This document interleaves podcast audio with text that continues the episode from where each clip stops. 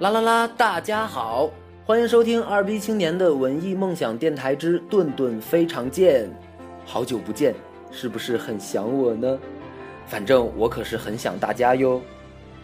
本期顿顿为大家推荐的是一部由奥斯卡获奖编剧 Aaron Sorkin 执笔的美剧《The Newsroom》新闻编辑室。剧集的故事发生在一个虚构的电视台 ACN 里，主人公 Will 是一位资深主播。有着台柱身份的他，却因为性格冷酷而得罪了不少员工。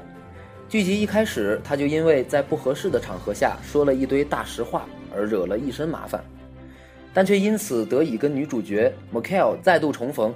两个人感情旧账一大堆，可是对新闻的追求却始终一致。在他们的合作下，晚间新闻栏目不再为收视率而去讨好观众，而是力求为观众们提供真相。整部剧集剧情发展松弛有度，人物情感的刻画细腻自然，随处可见的精彩对白更是引人入胜。来，我这就给大家来上一小段。主人公 Will 在一场某大学的研讨会上被问及“美国为什么是世界上最伟大的国家”时，他说：“美国已经不再是世界上最伟大的国家了。”教授，而你居然好意思告诉学生，我们美国牛逼透顶，是因为我们国家有自由。加拿大有自由，日本有自由，英国、法国、意大利、德国、西班牙、澳洲、比利时都有自由。全球二百零七个主权国家里，大概一百八十个都有自由。还有你，小姑娘，以免你以后不小心乱入了投票站，有些事情你还是要知道的。比如，你的问题毫无依据：美国是世界上最伟大的国家吗？我们识字率排第七，数学排二十七，科学排第二十二，预期寿命第四十九，婴儿死亡率排一百七十八，平均家庭收入排第三，劳动力排第四，出口额排第四。只有三项我们是榜首，那就是监禁人员所占总人口比重、相信天使存在的成年人数量和国防支出。这项支出比后面二十六个国家的总和还要多，其中二十五个还是盟国。当然，这都不是你这个二十岁的大学生的错，但你却毋庸置疑是史上最差劲的这一代人的典型。所以你问我是什么使我们成为了这个世界上最伟大的国家？我真不懂你他妈的在说什么狗屁东西！是因为我们有国家公园吗？我们的确辉煌过，我们为正义拼搏，为道德而战，因合乎道德而立良法，因违背道德而废恶法。我们要消灭的是贫穷，而不是穷人。我们甘愿牺牲，关心他人，勤劳踏实，不空口说大话。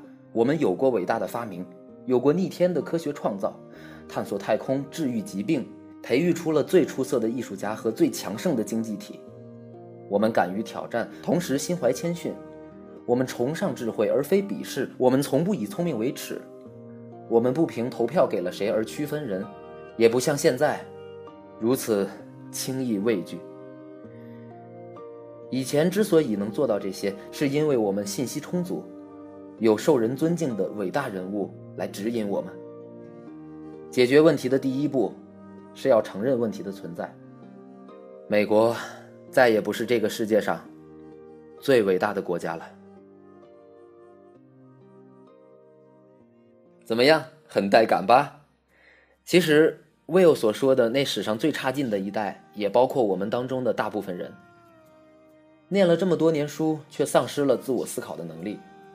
集体的信仰缺失，导致了我们生活失去了目标和方向。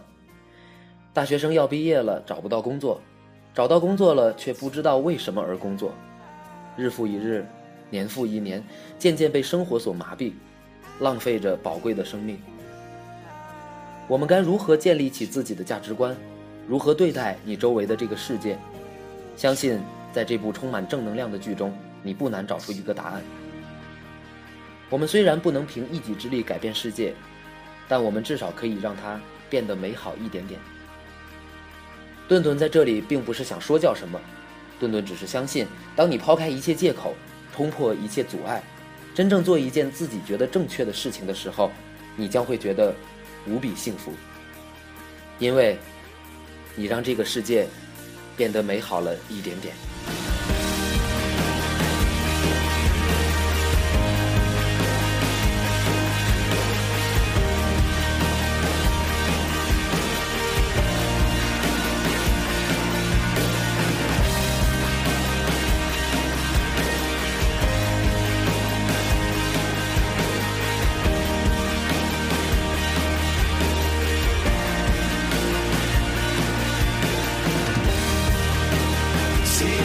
free.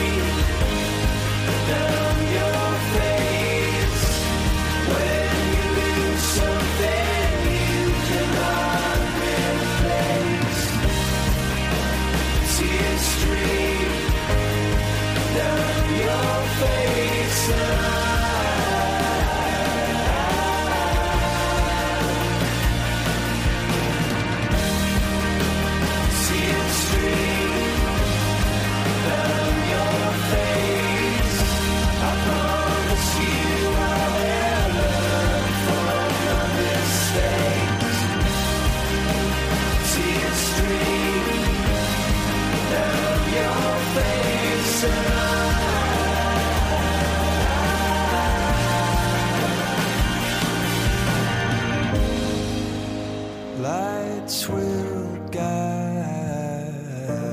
you home and ignite your bones, and I will try.